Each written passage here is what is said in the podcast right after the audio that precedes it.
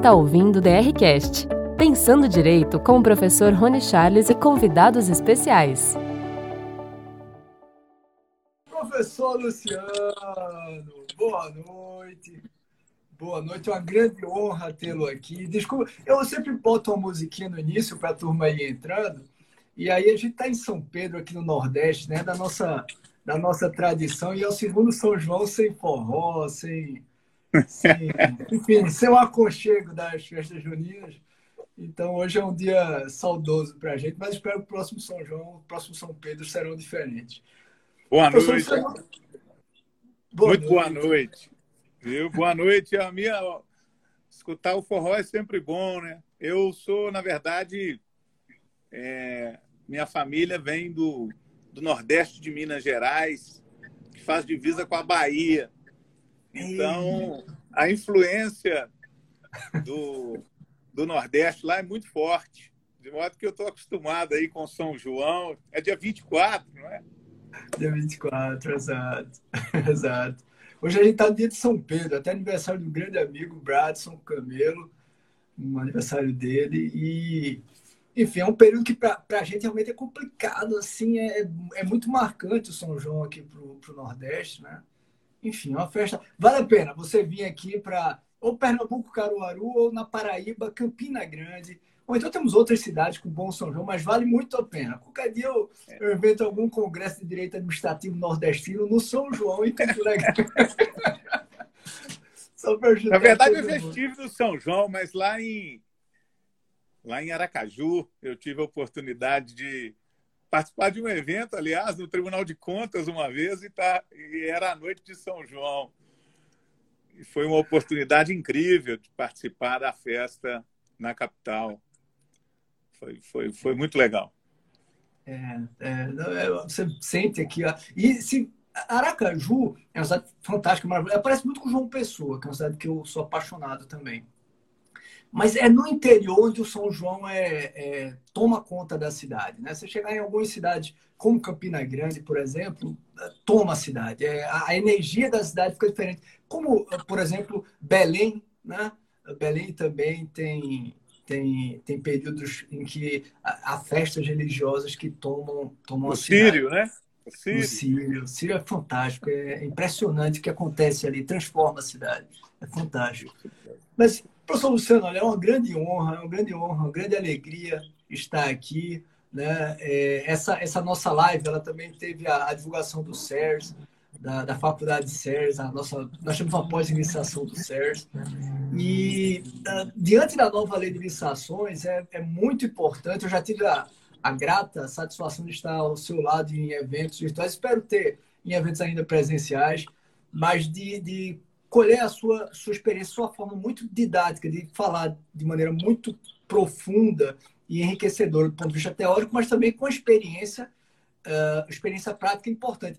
O professor Luciano, pessoal, é daqueles que já viveu as três vidas em uma só. Né? Então, ele tem uma experiência vasta na área do direito administrativo, já escreveu sobre quase tudo polêmico e interessante em relação ao direito administrativo. É uma grande honra, professor. É pós-doutorado pós-doutorado pela Universidade de Lisboa, doutor em Direito Administrativo né, eh, pela Universidade Federal de Minas. É uma grande honra eh, tê-lo aqui. E normalmente, na primeira, no início da, da nossa. Da, ah, temos aqui um amigo aqui, o Marcos é, é, o rei de Aracaju, viu? O Marcos ele só não é prefeito porque ele não quer. Ele não é prefeito lá porque ele não quer. Mas conhece todo mundo, é uma figura, um grande amigo e uma figura que é, é, super popular lá em Aracaju. Andar com o Marcos no shopping é, é como andar com a Juliette aqui no shopping professor. Mas o professor Marcos Nóbrega também veio aqui prestigiar, uma grande honra, o professor Anderson Pedra, todos vieram prestigiar aqui o professor Luciano, muito bom, muito bom. Grandes professor, amigos, né? Grandes amigos. Professor, eu estou falando mais que o, que o Jô Soares e o Fausto Silva. Estou falando demais, agora é a vez do entrevistado. E, e assim, eu sempre costumo, né, todos os professores convidados, eu sempre costumo fazer uma primeira pergunta, mas não, não técnica, não jurídica, mas perguntando se tem algum caso, né? O professor, uh, professor Anderson Pedro é o, é o, homem das frases, né? E da, dos causos. Isso a gente sempre tem, enquanto professor, enquanto profissional da área do direito, algum caso, alguma situação pitoresca, interessante, como professor, como advogado, consultor, se você puder compartilhar uma conosco, fique bem à vontade, é só a gente aqui mesmo. Bom, primeiramente eu agradeço, Rony, a oportunidade de batermos aqui esse papo descontraído. É, e é muito interessante essa, essa forma de comunicação com, com os estudiosos do direito e faz parte, eu acho, da modernidade também, essa descontração, a música e o caos. Mas vamos lá. vamos lá. Uma vez eu, eu tive a oportunidade, lidando exatamente com isso, foi muito interessante, porque eu não sei se você sabe, mas eu começo minha carreira no Tribunal de Contas de Minas Gerais. Eu fui analista de controle externo no Tribunal de Contas. E, numa certa feita, nós, nós tivemos a oportunidade de, de ir a um determinado município. Né? E, e, a equipe estava lá reunida para fazer as chamadas inspeções em loco. E eu tive a oportunidade de participar, então, dessa, desse dia. E conversando, então, né, com o pessoal da, do, do, município, da prefeitura, e eu, eu olho assim pela janela e vejo um monte de, de tambor, um tambor empilhado assim num, numa garagem que ficava logo ao lado da, das salas onde nós estávamos lá reunidos para fazer o trabalho. E aí, então, aquela, aquele monte de tambor me chamou a atenção e eu virei para o, para um, um, servidor que também estava chegando próximo e falei assim, ô, meu amigo, mas deixa eu fazer uma pergunta para vocês. O, o, que são aqueles tambores ali todos empilhados, etc., aqui na, na área ao redor aqui da, da, do prédio da prefeitura? Ele falou assim, ô, professor, isso aí são tambores de gasolina. Mas tambores de gasolina? Ele falou, é, o Tribunal de Contas fala que tem que fazer licitação para comprar gasolina para o exercício financeiro. Nossa. Então, nós, nós, então, não temos postos de gasolina aqui. O jeito que nós conseguimos foi comprar e armazenar a gasolina, então, dentro do prédio da prefeitura. E, e depois desse dia, Rony, eu, eu fiquei muito impactado com essa posição e, e, comecei a afirmar que a regra do exercício financeiro era uma regra geral, mas que, na verdade, ela comportava alguma exceção conforme se pudesse fazer a identificação do objeto de acordo com as necessidades e com a realidade da entidade ou do órgão responsável pela licitação. Então, esse caso foi um caso curioso que me marcou num município pequeno, próximo da Serra do Cipó, em, em, em, em Minas Gerais. Meu Deus, imagina a tragédia que poderia ser gerada, sei lá, uma... Eu não ficava nem perto, viu? Sinceramente, se eu fosse auditor, eu não ficava nem. É, realmente nem eu fiquei perto. bastante assustado. ah, boa, boa, boa, professor Luciano. Professor, o senhor já teve muito. Eu, eu vi, eu analisei o seu currículo, e até na, na PGF você já atuou, na, na, na Procuradoria Federal já foi meu colega, inclusive. Depois, depois cresceu na vida, né? Depois foi promovido. Não, na verdade, eu, eu, passei por muitos lugares mesmo, Rony. Eu, eu acho que eu sou um eterno inquieto. Ah, então, isso é virtude. Fico passando por, por alguns lugares, mas eu sou advogado, na verdade. E, e sou professor de carreira da Universidade Federal de Minas Gerais e da Pontifícia Universidade Católica de Minas Gerais. Numa eu sou professor de Direito Administrativo, na outra eu sou professor de Direito Financeiro. Mas é, tive a minha carreira iniciada no Tribunal de Contas de Minas Gerais, fiquei lá durante nove anos, depois eu saí, passei pela, pela PGF, passei pelo município de Belo Horizonte, onde eu fui o primeiro controlador geral do município. Depois eu eu continuei na advocacia, saindo disso, e depois eu tive uma passagem em direções de empresas estatais, empresas privadas da área de energia no Brasil. E, e sou advogado, é isso. muito bom. E a experiência com, o estatal é, ela é muito interessante, né? Porque a, a, às vezes a especificidade do mercado traz um desafio gigante para isso. Eu não sei como eles sobreviviam a, a 8666, né? É, eu acho que assim, é, é, é, muito complexo lidar com estatal, especialmente com estatal que, que, que concorre em igualdade de condições com outras empresas no mercado.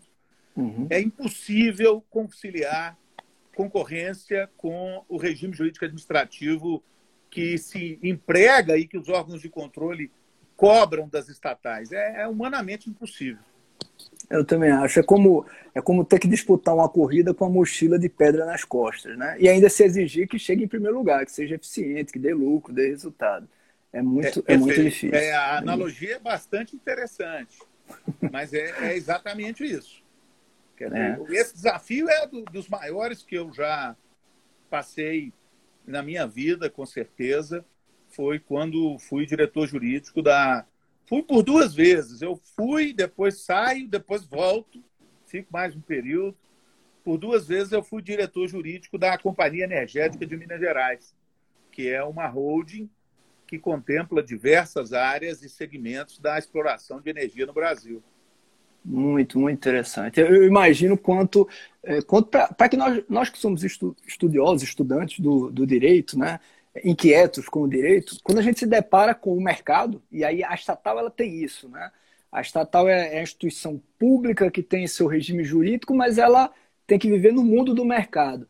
As, as demandas elas são muito mais, digamos, complexas do que o, o burocrata, do que o, o, regime, né? Imagina, então é, é muito desafiador. Imagino que seja muito desafiador. Enquanto professor, a visita a algumas estatais durante cursos sobre a nova lei das estatais me chamou muito a atenção isso, como os desafios eram bem diferentes. Cada estatal tinha uma, uma área, um desafio muito diferente, uma, uma ansiedade, uma necessidade muito diferente. Eu imagino no dia a dia uh, quanto mais, quão mais interessante deve ser. É, Professor, mas... É, é, é, é realmente um desafio. É. É, e em relação à, nova lei, você teve a experiência também é, na, na, tanto assessoria jurídica como controle interno é, de município, se bem que é um, é um grande município. Né? Como você tem visto a, a nova lei de licitações né, em relação a, pela sua experiência no, no, com o município, seja Belo Horizonte, seja eventualmente com consultoria jurídica a eventuais municípios de menor porte, como uh, você vê a, a situação dos municípios com o novo diploma legislativo, a Lei 14.133, que ela é analítica, é uma lei que traz muitas coisas interessantes, né? fala, por exemplo, sobre procedimentos, esmiuça regras sobre governança. Eh, qual o impacto que essa nova lei de licitações eh, você acredita que ela terá para os municípios, sejam de grande porte, como o caso de Belo Horizonte, sejam municípios de pequeno porte?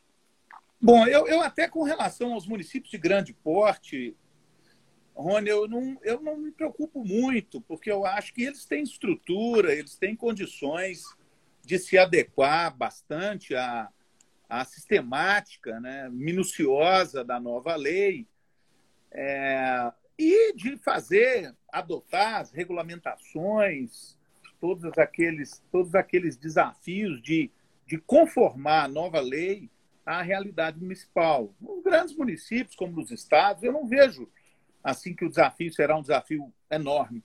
Mas nos pequenos municípios, eu acho que o desafio será enorme.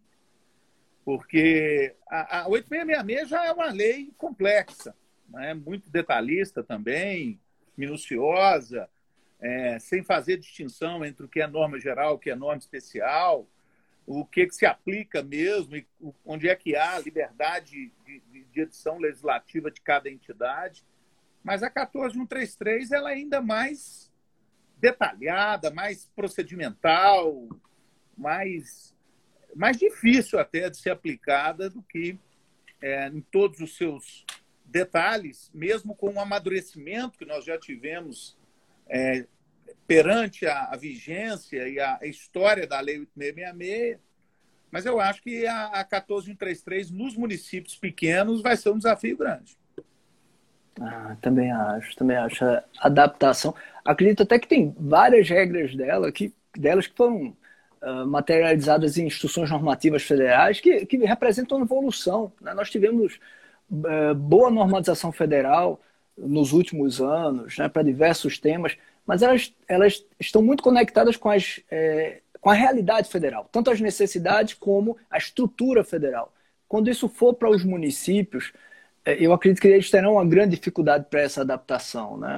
Isso, isso será um grande desafio e um desafio dos órgãos de controle também de ter essa compreensão, ter esse equilíbrio, que eles devem até ser exigentes em relação a alguns municípios de maior porte, mas ter talvez mais paciência com esses menores. Né? É, é eu, eu sinceramente, minha, minha, minha, minha experiência, né, todos os lugares que passei, é de que é, existe um, no aspecto de licitações e contratos uma tendência à federalização das questões, uhum. porque as, as normas são editadas pelo Congresso Nacional, que vive uma realidade completamente diferente da realidade dos pequenos municípios brasileiros, e, ao mesmo tempo, os órgãos de controle, sejam eles os órgãos de controle federais, na aplicação de recursos repassados, ou seja, a a experiência dos tribunais de contas e órgãos de controle é, estaduais controlando municípios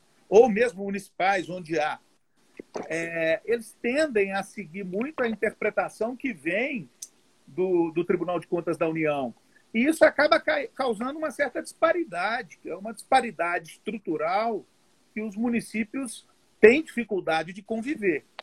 Né? Eu até costumo citar, às vezes, um exemplo que era o da lei de responsabilidade fiscal, que ela obrigava que a LDO de todas as entidades fosse acompanhada de um anexo de metas fiscais para obtenção de superávit primário. Quer dizer, o indivíduo, o indivíduo, que, o indivíduo que lia isso né, no, no interior do, do, estado, aí, como o Amazonas, como Minas Gerais, que é muito eclético, ele tinha dificuldade até para compreender o que ele estava lendo ali. Né? Ah, o quê? Não tem condição. Né? Eu acho que isso é, é pensar numa realidade que não é a realidade das coisas, né? que não é a realidade da maioria das administrações públicas brasileiras. Mas é o que a gente tem. E aí a parcimônia dos órgãos de controle, especialmente né, fazer, fazendo um filtro, fazendo um achegamento. Eu, costumo, eu, eu tenho sustentado já há tempos que, que no fundo, nós, nós passamos por um, por um período em que é essencial a ruptura daquela ideia de que o ser e o dever ser não se dialogam. Quer dizer, que a realidade e a norma não, não conversam. Eu acho que isso não existe mais. O, o fato interessa para o direito. A realidade fática interessa para o direito. Né? Então, aquela separação total que, na verdade, tem lá é, suas bases na, na, na, ideia kantiana e depois aproveitada pelo Kelsey, Kelsey, quando separa ser e dever ser, isso não tem mais sentido em dias atuais. Então, o fato interessa para o direito e a realidade fática também interessa para o direito.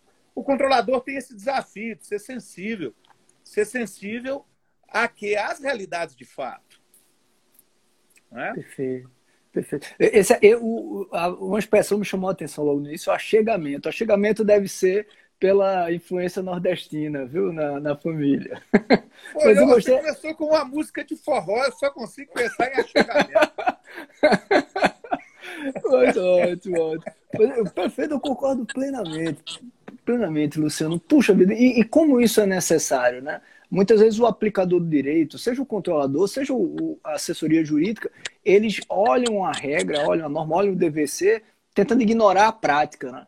E a doutrina moderna, ela, exige que o aplicador do direito ele olhe, né? Desde Bob, o Bob já falava no seu é, da estrutura função que tem que se olhar a prática, a realidade para se conceber a norma.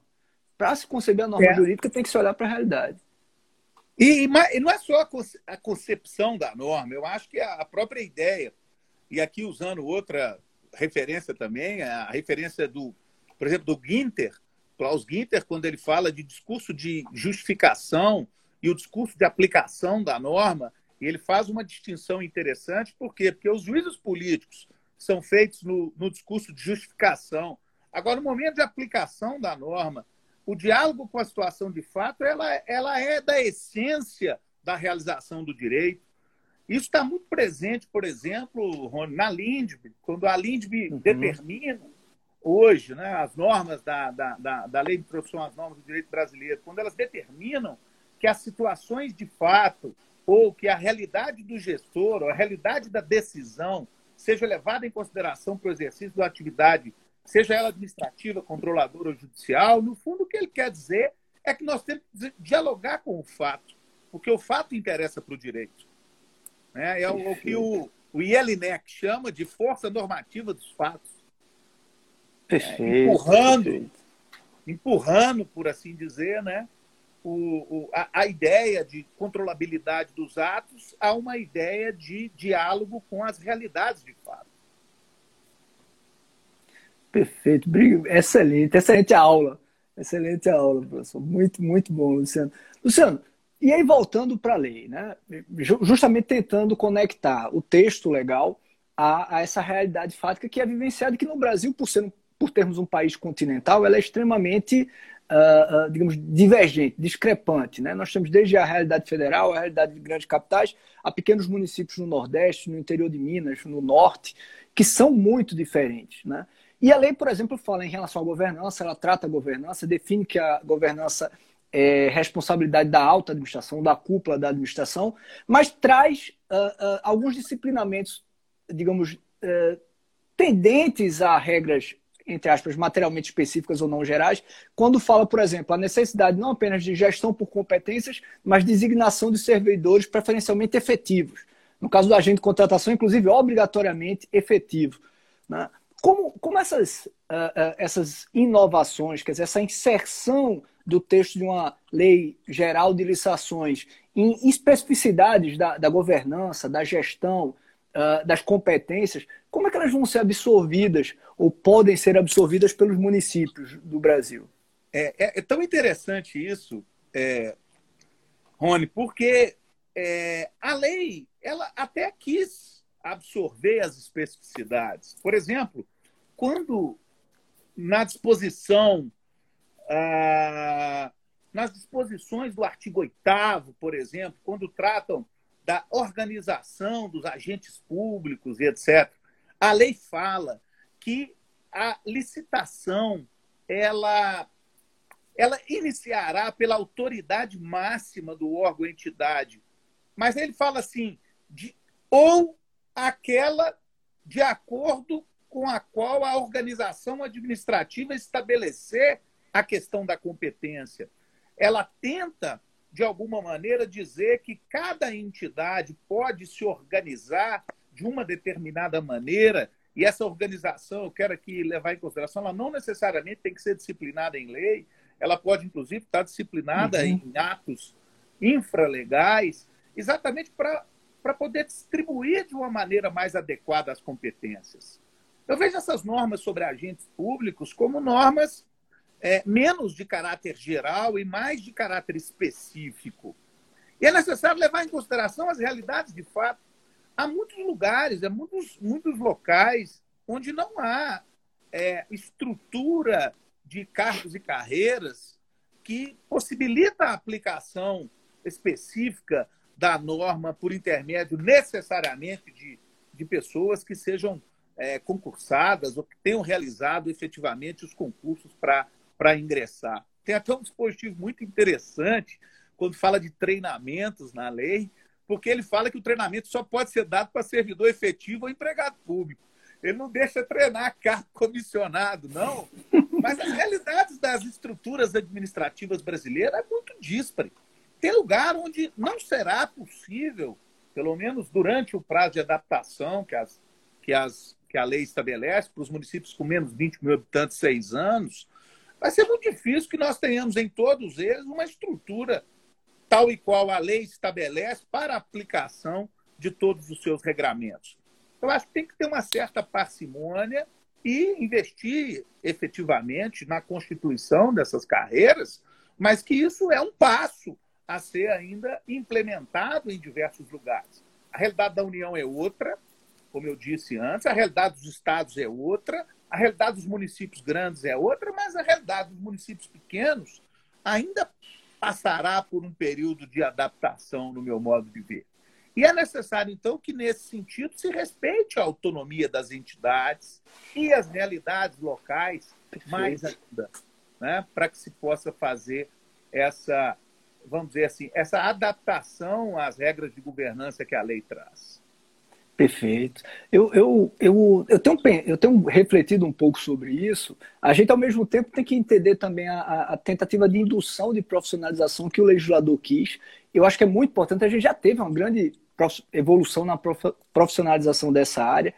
E eu, eu tenho tentado defender, pelo menos essa opinião que eu, eu me convenci, é que a, a regra do artigo 8 que define que o agente de contratação tem que ser uh, servidor efetivo, para mim ela é uma regra materialmente específica porque ela não, não pode ser linearmente aplicada ah, na União e no município de Cabrobó, no município de Itapororoca, num pequeno município do Norte, que não, não tem essa estrutura e não tem condição de conseguir esse agente público de, de forma, digamos, tão qualificado ah, quanto necessário neste momento. Então, eu acho que esta regra é uma regra uh, uh, específica. Federal, Agora, aquela, não nacional. Federal, federal, não nacional. Agora, aquela do artigo 7 que fala que, preferencialmente, os agentes que atuam nas atividades essenciais de licitações devem ser efetivos, esta eu, eu considero uma norma materialmente geral, mas como é, ela, ela tem uma função de diretriz, de definir que, olha, a preferência é que seja, e os órgãos de controle terão, para mim, a, a, grande responsabilidade de serem os,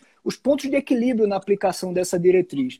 Existem capitais que podem ter sim cargos efetivos nessa, nessa área e não têm uh, uh, por acomodação, não investe na profissionalização e com isso se perde memória, embora nós tenhamos cargos comissionados, terceirizados nessa área fantásticos, excepcionais, às vezes melhores que os efetivos, né? mas você perde um pouco em memória, perde um pouco em proteção. Uh, mas existem também municípios que eles vão ter que recorrer ao comissionado porque eles não conseguiriam, através de concurso, captar o nível do profissional que eles vão precisar. Né? Eu espero que os, os órgãos de controle trabalhem nesse equilíbrio né? entre, eu, entre eu, gosto, eu gosto da sua interpretação. Eu acho que a norma que obriga que sejam efetivos é sim uma norma de índole federal. Eu tendo a achar que a outra também é uma norma é, que, quando estabelece preferência, ela, eu tendo a achar que ela também é uma norma federal não é uma norma de índole nacional, especialmente porque ela trata de organização administrativa, local onde, que não, onde não há uma reserva de legislação para o legislador federal. Então, nós estamos é, quase completamente alinhados nesse sentido. Perfeito? Perfeito, perfeito, perfeito professor. Esse, esse tema da, da, do que é norma geral e norma especial, sobretudo nessa lei que foi ainda mais analítica que a 866, vai dar muito pano para muito pano para as mangas. Tenho, eu não tenho dúvida disso. A ver o, o parecer é, da advocacia da União, que agora começa a ser seguido aí por, por algumas advocacias estaduais sobre a própria eficácia da lei. É, é eu, eu, eu, eu, é. discordei. Eu tinha opinião diferente ali. Eu, eu acabo. É, eu, eu, compreendo assim até a interpretação que foi feita, mas eu, eu, eu também não não compartilho é. daquele entendimento.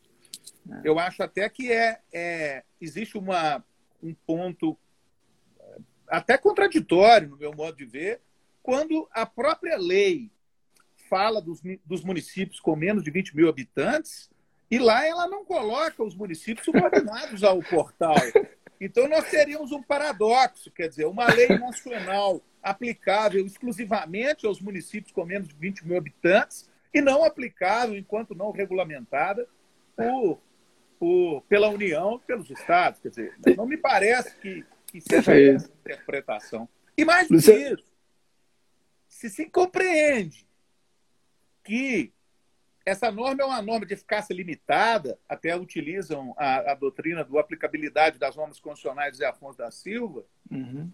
Se, se, se, se compreende que é uma norma de eficácia limitada, à semelhança de uma norma constitucional de eficácia limitada, bastaria que o executivo baixasse um decreto regulamentando e dissesse o seguinte: enquanto não adotado ou não é, implementado o portal, nós vamos aplicar a regra tal, tal, tal.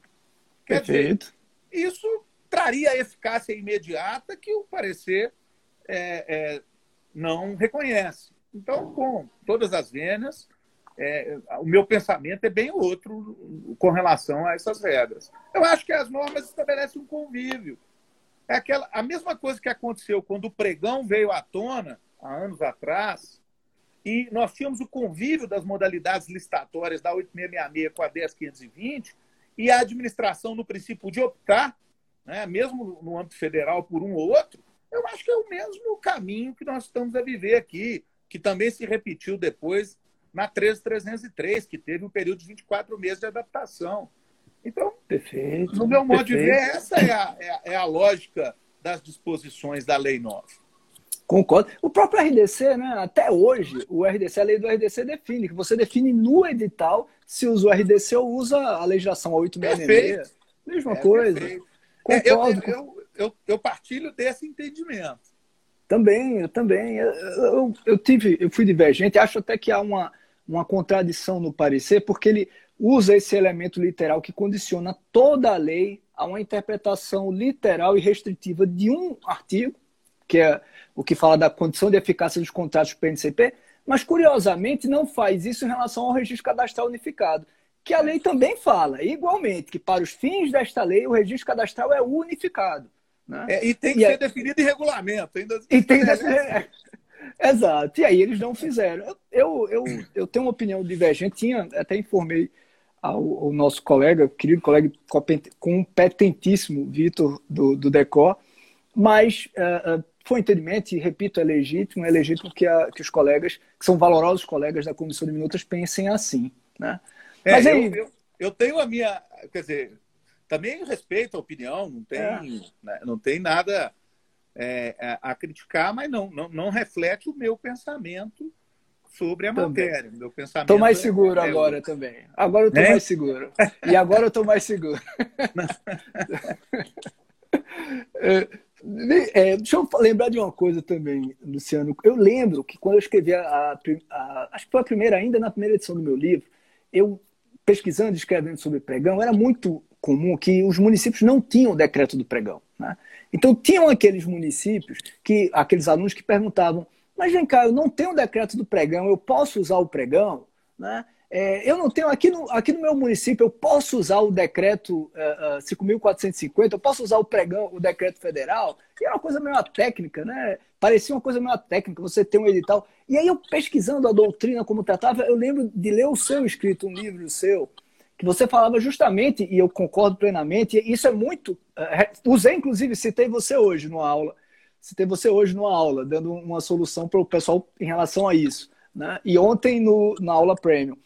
Uh, o pessoal perguntou, mas cá, eu não tenho decreto. Eu posso ter um, um, decreto municipal dizendo, olha, aqui se aplica aquela instrução normativa, ou aquele decreto federal. E se eu não me engano, você disse isso em relação à época do pregão eletrônico, que aqueles municípios que ainda não tinham seu regulamento poderiam ter uma decisão do chefe do executivo faz, fazendo alusão à aplicação das regras do decreto federal, o que me parece muito interessante. Né? Perfeito. Eu, eu, eu, veja, se eu quiser exercitar minha autonomia regulamentar, né, o município, por exemplo, adotando a, o regulamento federal, basta que eu, eu, eu, edite um decreto né, e, e o faça. E, e, mais que isso, o próprio edital, Rony, como ele é um ato de caráter normativo, a gente fala que é um ato normativo concreto, é. Né, porque ele estabelece regras mas ele, ele, ele se aplica a um determinado caso, né, que é a, a licitação que vai acontecer, mas ele é um ato que tem conteúdo de regra, é um ato uhum. regra. Né?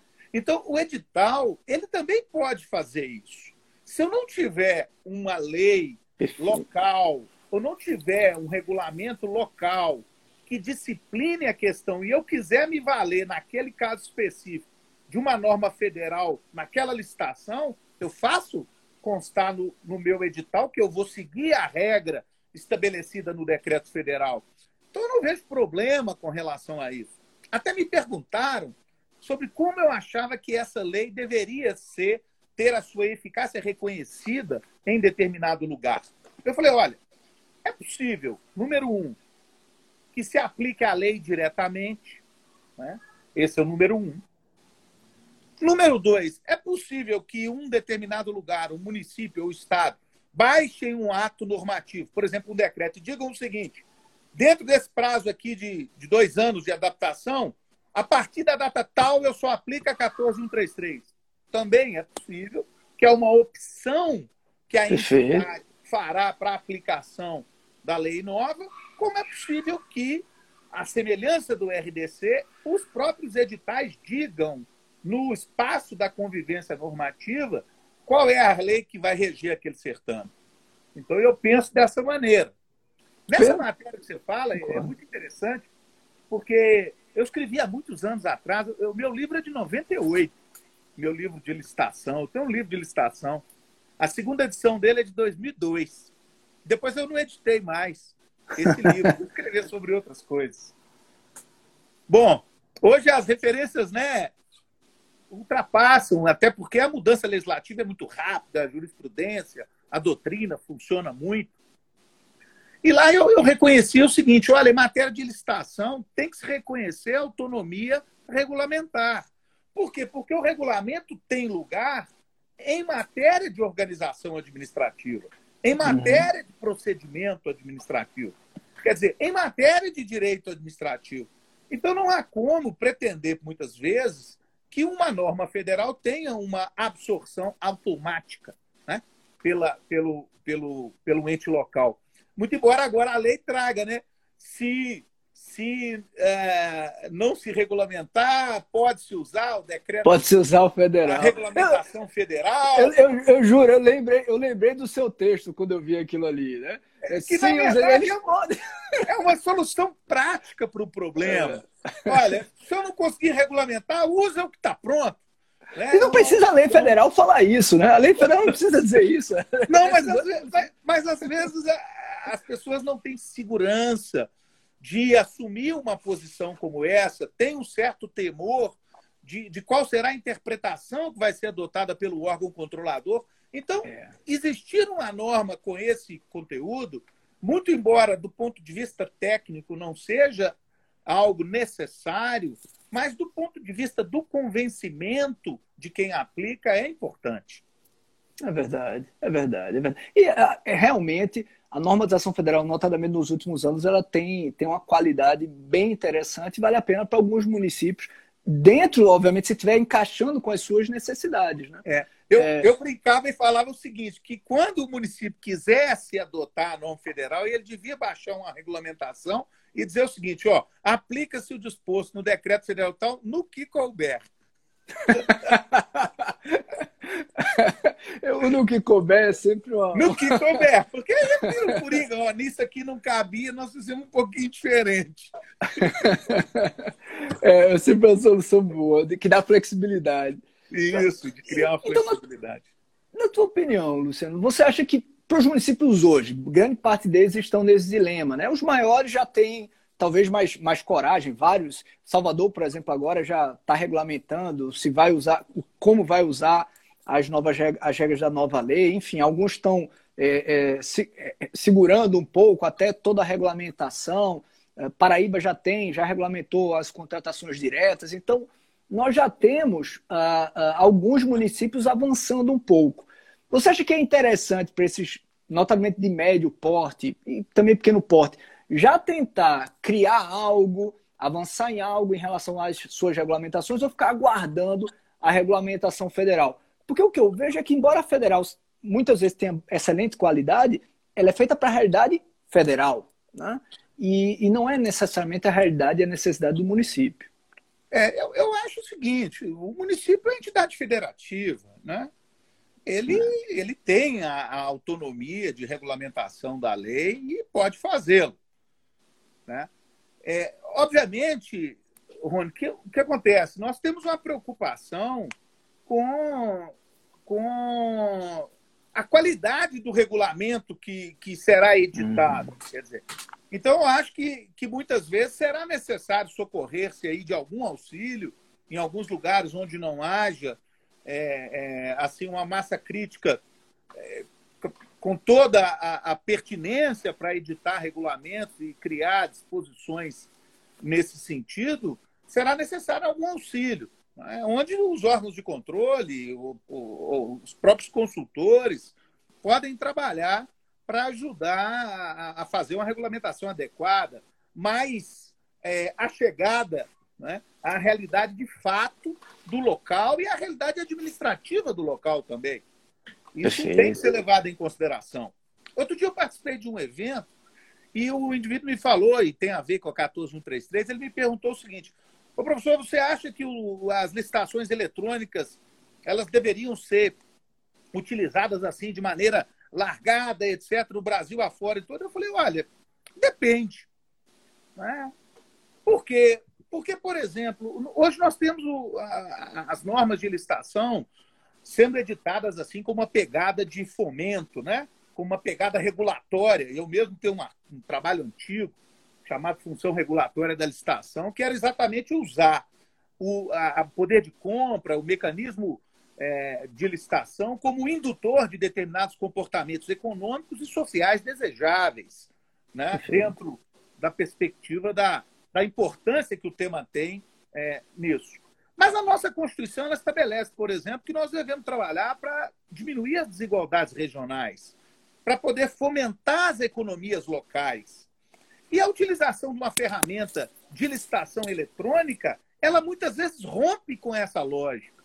Sim. Então, eu compreendo, por exemplo, que licitações que, em que se, se, se deva participar exclusivamente microempresas, aquelas que têm limitação, é, elas deveriam ser realizadas presencialmente, exatamente para servir como mecanismo de indução da economia local e não como um mecanismo exclusivamente para garantir a, a ideia de maior competitividade ou isonomia, compreendeu? Então, Interessante. É, a leitura da, da licitação e dos fundamentos e das finalidades. Quando a gente fala, a lei fala em, e a 8666 tinha sido reformada em, em 2010 nesse sentido, ela fala em desenvolvimento nacional sustentável, nós temos que pensar ali no artigo 3 da Constituição, quando fala dessa necessidade do desenvolvimento regional, do desenvolvimento local, como um mecanismo de equiparação das desigualdades que o país tem.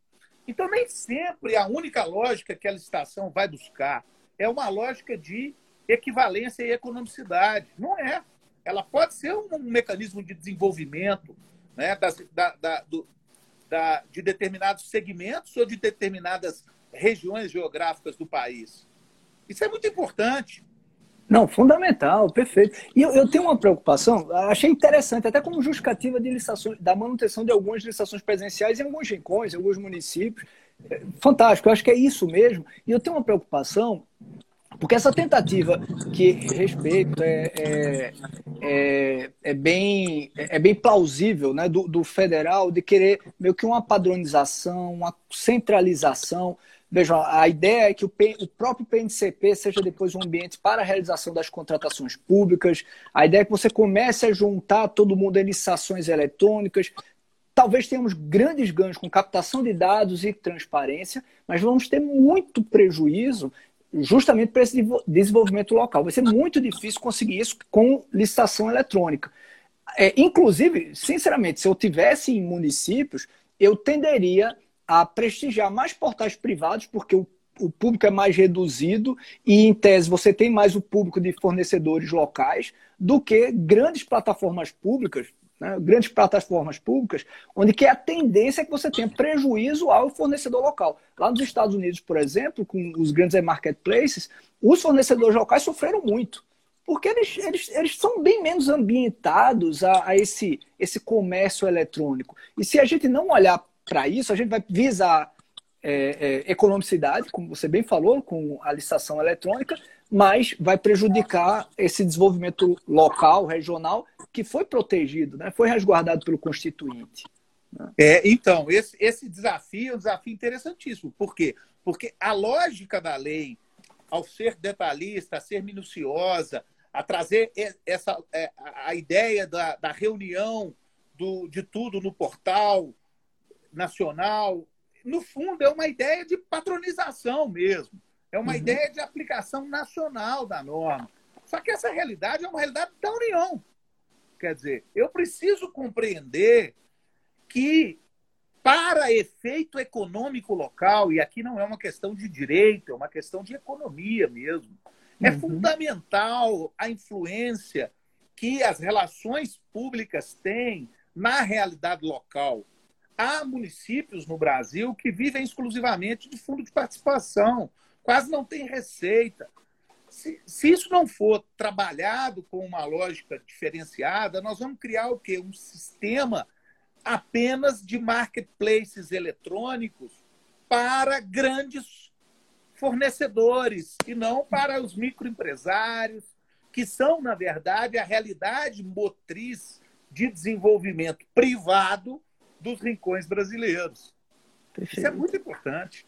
É muito importante. E tem, realmente, se o município não. Se ele simplesmente repetir tudo que vem do federal sem refletir para isso, ele vai, sem querer, estar tá prejudicando, se prejudicando, né? prejudicando o próprio crescimento local e isso aumenta a rede de proteção, enfim, gera um círculo é, negativo. A, a, a, própria capacidade dele de tributar.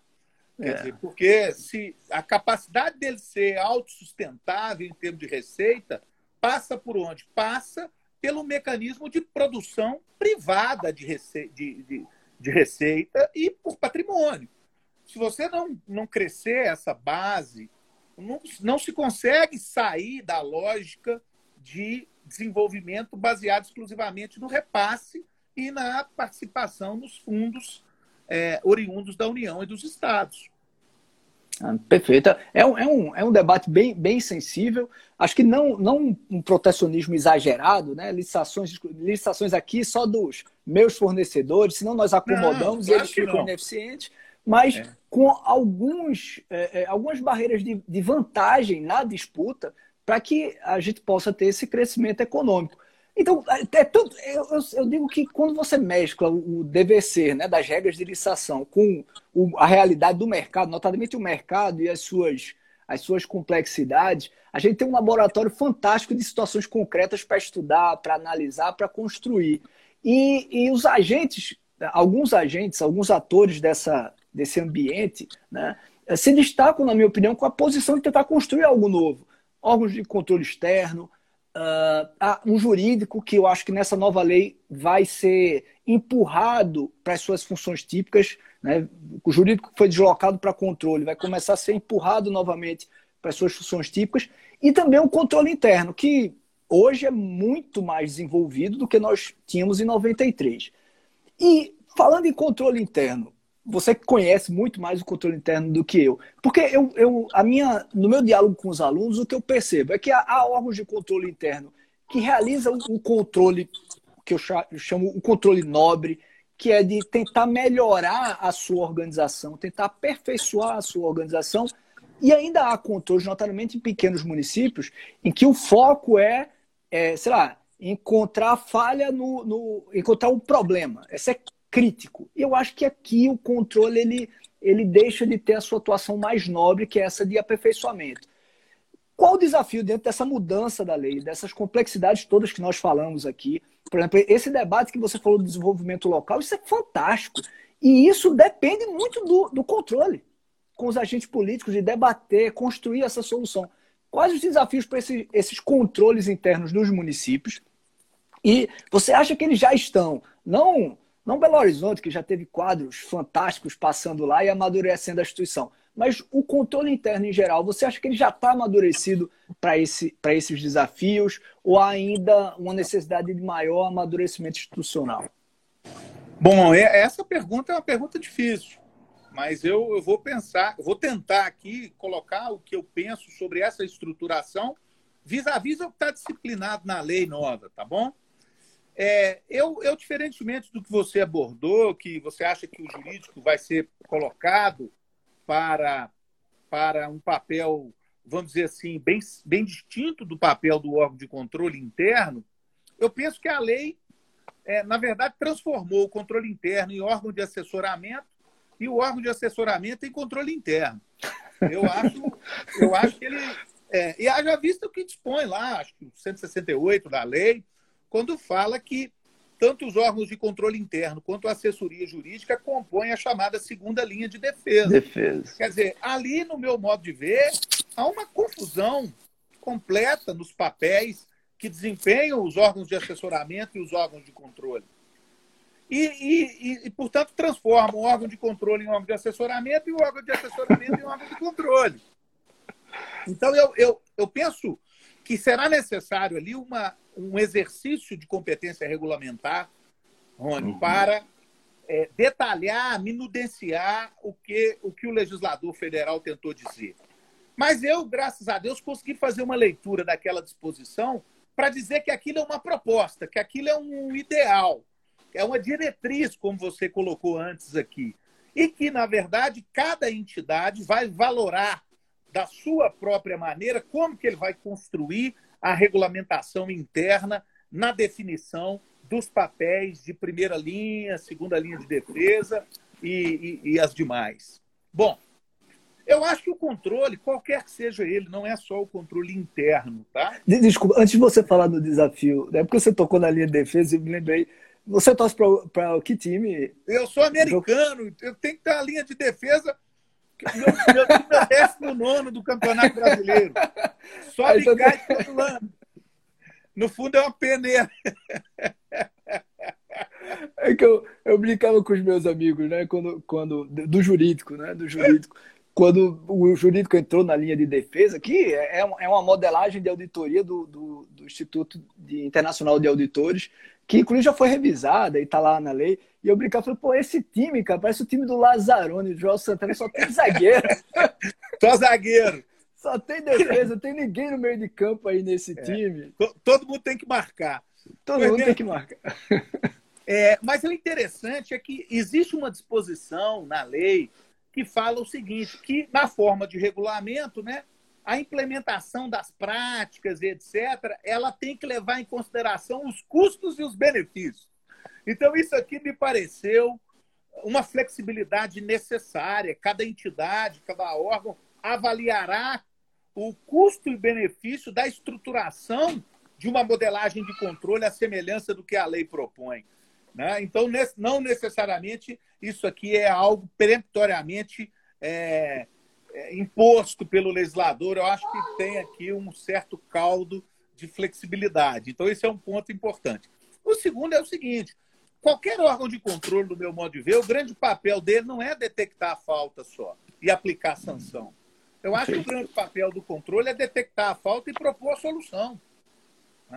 Nós temos é que Exato. trabalhar com uma lógica de cooperação. O órgão de controle interno, sobretudo, porque está mais próximo dos fatos, ele é que tem esse grande papel de funcionar como órgão de indução de comportamentos e órgão de mudança de, de realidades práticas é, é, locais. Mas isso depende muito da visão que o órgão de controle externo tem do seu papel. Porque se o órgão de controle interno tem um papel antagônico desculpa, o órgão de controle externo tem um papel antagônico a esse tipo de realidade de controle, eles vão entrar em choque naturalmente. Né? E a tendência do órgão de controle interno será seguir o controle externo por conta da responsabilidade solidária que a Constituição estabelece no artigo 74, parágrafo 1. Então, para que haja uma correta estruturação do órgão de controle, eu acho que nós temos que trabalhar com a lógica que eu venho trabalhando há muitos anos, tive a oportunidade de implantar esse modelo de controle no município de Belo Horizonte ainda no ano de 2009, né? É, 2009, não, 2007, é, eu tive a oportunidade de, de implantar, que é a lógica do chamado controle consensual. O controle interno ele tem que ser um controle que privilegia os consensos. E ele uhum. faz a tradução, ou ele faz a ligação da realidade da administração pública com o órgão de controle externo. Isso não ficou muito. Isso ficou um pouco, é, vamos dizer assim, embaralhado, porque a, a, a Lei 12846 ela deu um papel para os órgãos de controle interno, que é um papel mais de xerife do que propriamente um de construtor ou de indutor da mudança das realidades locais. E isso vem muito da esfera federal para as demais áreas. Então, eu acho que a compreensão dos mecanismos de controle, os diversos mecanismos de controle, passa por uma percepção de qual é o papel que o controle, especialmente o controle interno, tem dentro da organização. Que, no fundo, não é, no meu modo de ver, um papel de repressão. Logicamente que se ele detectar desvios, má conduta, desonestidade, Sim. ele vai usar os mecanismos de repressão, de correção. Mas esse não é o grande papel dele. O grande papel dele é conseguir amealhar é, a administração para que as atuações sejam atuações mais concertadas, né? concertadas com C, do ponto de vista de uma reunião de, de, de objetivos, ou concertadas com S, no sentido de uma correção de rumos naquilo que não foi, a despeito da boa intenção dos agentes, adotado de uma maneira criteriosamente colocada.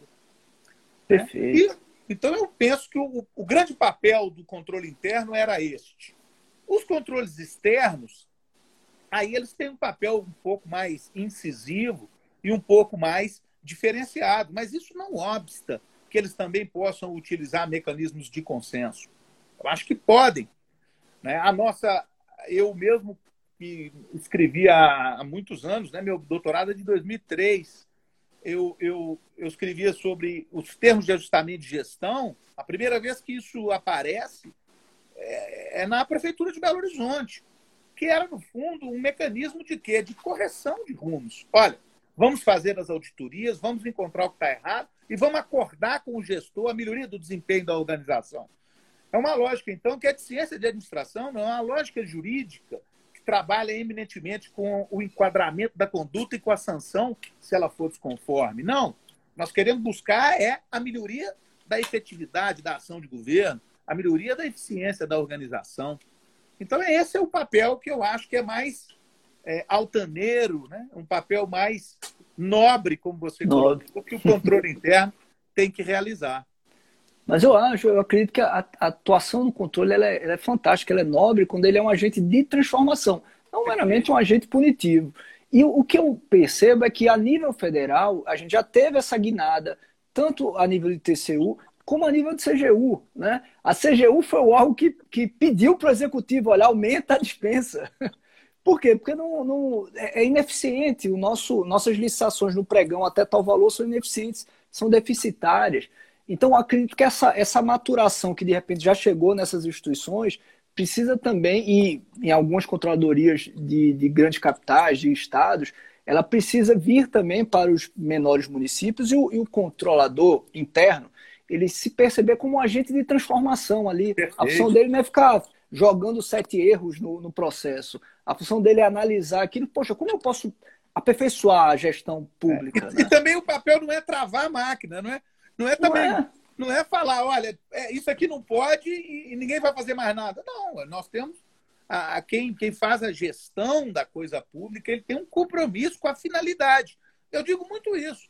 Eu falo, olha, é muito mais importante você verificar a finalidade que movimentou o indivíduo e aquilo que ele buscou com a sua atuação, ainda que do ponto de vista de formalidades ou do ponto de vista de enquadramentos haja é, uma certa flexibilidade, é muito mais importante que ele tenha buscado uma finalidade nobre do que ele tenha é, não tentado resolver o problema. Quer dizer, se, se afastado do papel que o gestor tem, que é de fazer com que haja é, é com que haja benefícios para o cidadão ao final. É, eu acho isso muito importante. Né? É, eu, tenho, eu tenho essas convicções há muito tempo e tento traduzir isso nas minhas colocações e nos meus é, pensamentos jurídicos. Né? Porque o fato interessa para mim como movimento para o direito.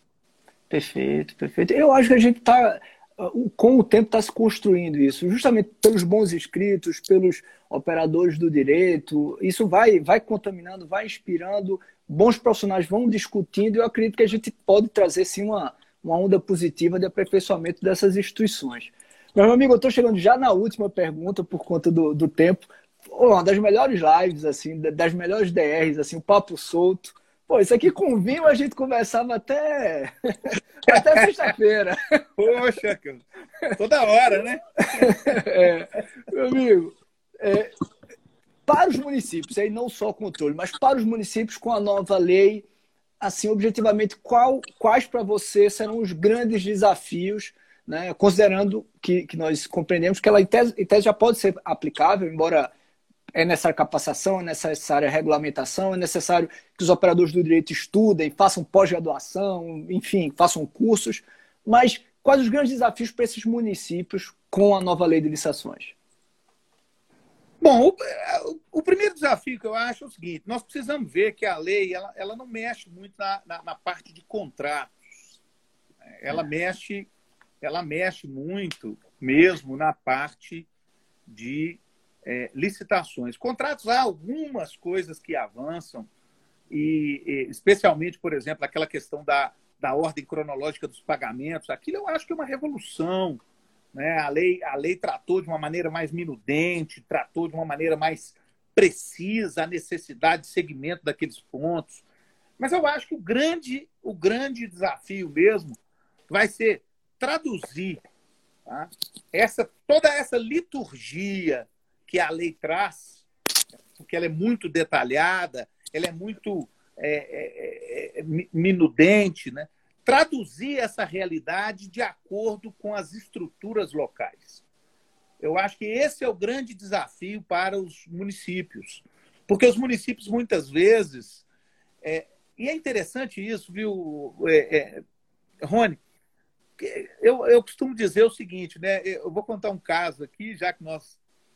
Eu, eu, é DR. É, vamos lá. DR, então.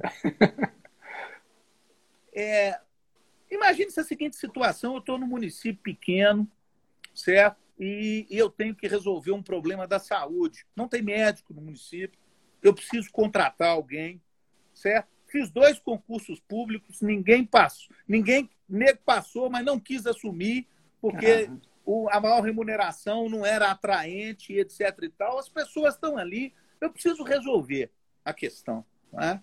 E aí, então, eu mando para um procurador formado aqui na Universidade Federal, foi meu aluno, para ele poder dar um parecer para solucionar o problema. Aí ele fala: não, professor, nós já sabemos como nós vamos solucionar. Nós vamos deixar aqui que, que o município vote um, um, uma lei e, e, e, pague aqui por o cara exercer um, um, período de menos horas, etc. E ele vai ganhar mais, aí faz outro concurso, ninguém aparece. Aí tinha um dos alunos aqui meus falava assim que que era fácil resolver, era só pagar metade por dentro e metade por fora. Eu falei, não, meu amigo, não é isso.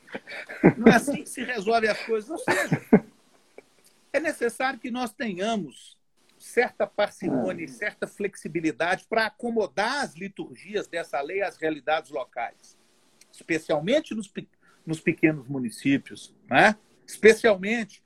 Porque porque eles não vão conseguir fazer esse aparelhamento todo de governança, de, de, de publicidade, de, de necessidade de, de, de, adoção de procedimentos complexos, de não adoção de, de, de, de, de fórmulas de contratação direta, que é uma outra questão que precisa ser colocada. Contratação direta é, é, é muitas vezes lícita, né? e é preciso que ela seja realizada para resolver problemas práticos.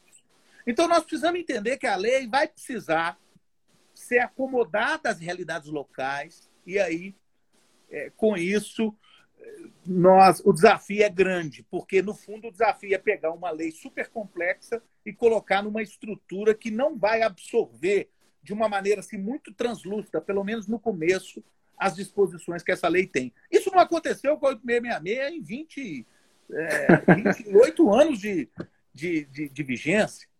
Né? Exato. Então, nós precisamos Exato. simplificar, no meu modo de ver, nós precisamos simplificar as licitações. Né? Eu acho Eu que é o grande papel que tem o, o, o, operador do direito, nós que escrevemos, nós precisamos simplificar a aplicação da lei. Esse é o nosso papel, para poder possibilitar que haja uma acomodação do, daquilo que ela tem de fundamental com as realidades locais. É isso. Perfeito, perfeito. Luciano, professor Luciano, muito obrigado pela excelente aula. Repito, um excelente DR. Fluiu, fluiu fácil aqui. Muita, muita gente bacana comentando. Eu acabei não, não tocando os nomes, não respondendo para não interromper, mas muito, muito obrigado pelos comentários.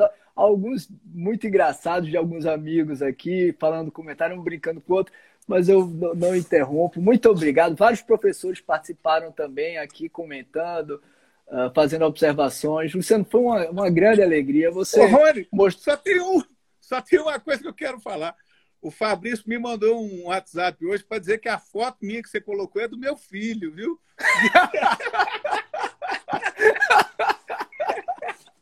foto tem mais de 20 anos.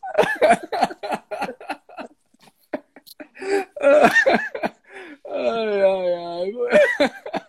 Acho que aqui, aqui você me viu, eu tava com a resolução baixa, aí o, o, o assistente da página, da publicidade, ele procurou algum, botou Luciano, procurou e achou uma mais nova. Mas, ah, olha, Luciano, muito, muito obrigado pela sua presença, foi ótima, muito boa a energia. Espero que a gente possa ter essa DR em algum evento aí, continuar batendo mais um papo. Agradeço Prazer, muito também. a presença dos alunos, foi uma, uma grande alegria. Parabéns por esse trabalho, parabéns por essa forma, é, repito, né, aquilo que eu falei no início, conseguir falar de forma densa é, sobre o direito, né, sobre o direito, e ao mesmo tempo com uma, uma, uma didática de quem é realmente professor. Parabéns, parabéns. Muito mesmo. obrigado, eu que agradeço a oportunidade, ó, e a DR está marcada o dia que nós encontrarmos, viu? Um abração. Tá bom, amigo, um abração, Valeu. fique com Deus. Um abraço, Fique pessoal. Obrigado. Você ouviu o DRCast, Pensando Direito com Rony Charles. Acesse ronichales.com.br.